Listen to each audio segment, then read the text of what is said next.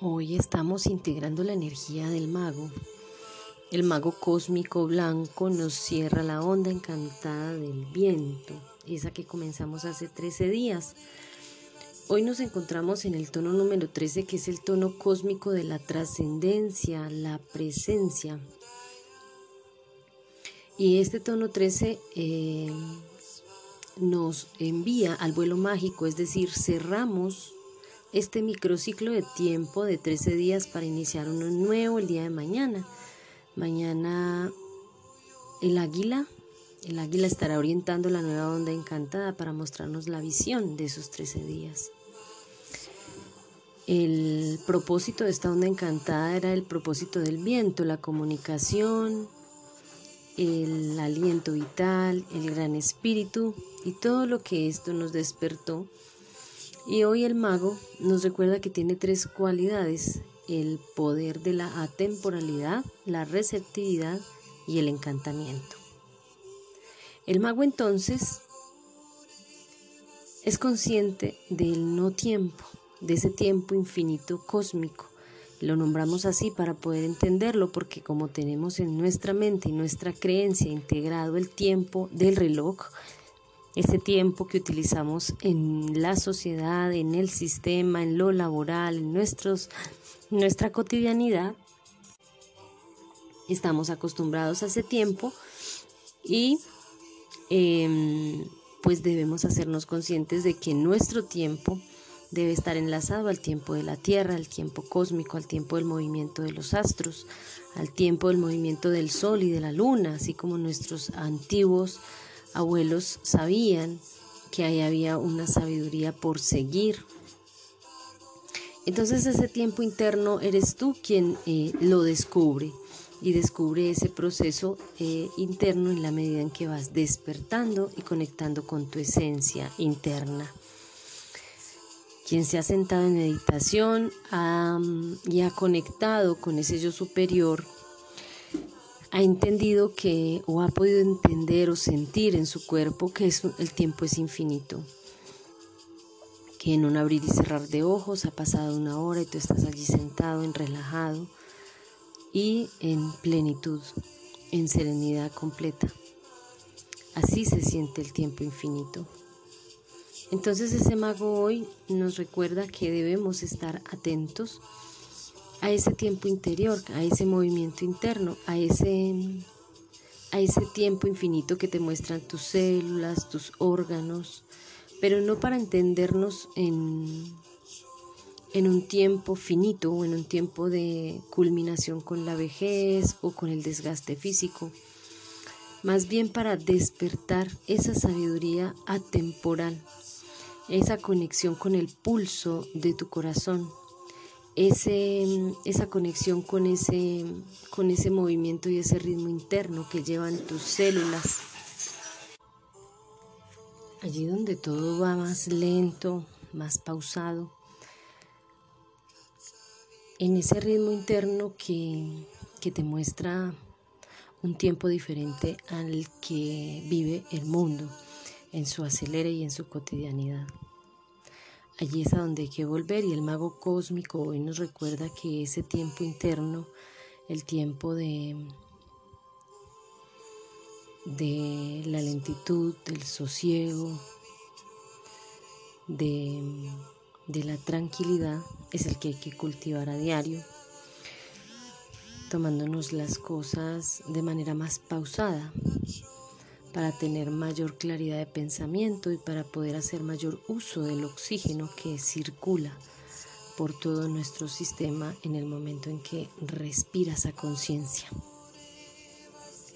El mago tiene el poder del encantamiento y la receptividad porque es el, el, alquimista por excelencia y el mago en su alquimia aprende o entiende cómo hacer uso de los elementales y además de todos los demás elementos de la tabla periódica, eso era lo que buscaban los antiguos alquimistas y era el elixir de la eterna juventud. Eso ya está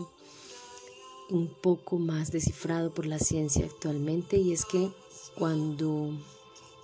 combinas unos procesos de respiración,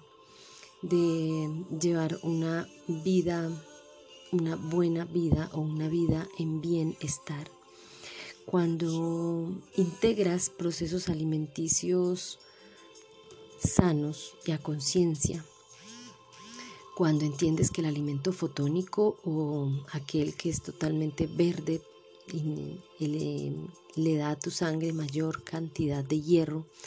cuando comprendes que mm, la vida hay que tomarla como un fluir, allí está la verdadera alquimia. Y esa alquimia la haces tú con el conocimiento de tu cuerpo, con el conocimiento de, de los sistemas, de los 12 sistemas que te componen. El mago entonces toma todos estos elementos para encantar, pero no es para encantar externamente como hacen los magos de sombrero que sacan su conejo del sombrero. Estos magos son magos alquimistas que transforman la vida, que mantienen la vitalidad, que mantienen el rejuvenecimiento y la juventud a partir de lo que vivencian sus células y todos esos procesos alquímicos internos desde la sabiduría del corazón. El mago cósmico entonces mantiene un equilibrio entre mente, corazón o emoción, espíritu y físico y esos cuatro cuerpos en equilibrio generan una mayor receptividad y un mayor afianzamiento de la vida. Y allí concretamos este relato con esa sincronía que el mago genera luego con todos los seres vivientes del planeta, con todos los seres humanos, con el reino mineral y el reino vegetal y con, con el reino animal respetando y haciendo que realmente la verdadera tierra que vivamos no es la tierra externa que habitamos, sino el respeto real que hay sobre el cuerpo, sobre su propio territorio, sobre su primer territorio, porque cuando respetamos ese primer territorio, nos relacionamos de manera clara y precisa con Él cuando le damos el alimento y nutrimos nuestro territorio con lo que realmente requiere, cuando nutrimos nuestra mente con pensamientos bonitos, cuando nutrimos esa mente con videos, eh, audios y textos, lecturas que nos edifican, cuando abonamos ese territorio espiritual con prácticas como el pagamento, los rituales, los oráculos, cuando abonamos ese territorio espiritual con intenciones claras a diario, con pensamientos em, emotivos y creativos en el, primer momento de la mañana, cuando nutrimos ese cuerpo espiritual con prácticas meditativas, con ejercicios de respiración, cuando integramos la creatividad y la creación en nuestros procesos, eso es abonar nuestro territorio en nuestro, nuestro terreno espiritual. Cuando somos conscientes de nuestras emociones, eso es abonar el territorio o el terreno o nuestro cuerpo eh, emocional.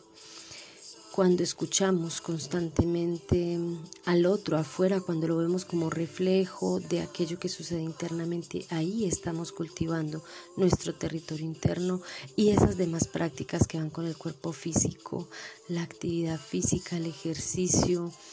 el, la sana alimentación y la conciencia de aquello que llevamos al cuerpo. Todo eso hace la alquimia y todo, hace, todo eso hace que abonemos y fertilicemos nuestro territorio, nuestro primer territorio. Y eso después se va a ver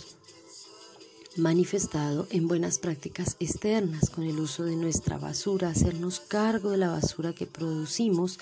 ya será una mayor conciencia sobre el territorio, el terreno o la tierra que habitamos, ya podremos ver a nuestra madre nutricia como es, como nuestra nutridora con el respeto que merece sin sonsacarle los minerales que ella tiene y en esa conciencia vamos a ir construyendo no un feliz día de la tierra sino un feliz eh,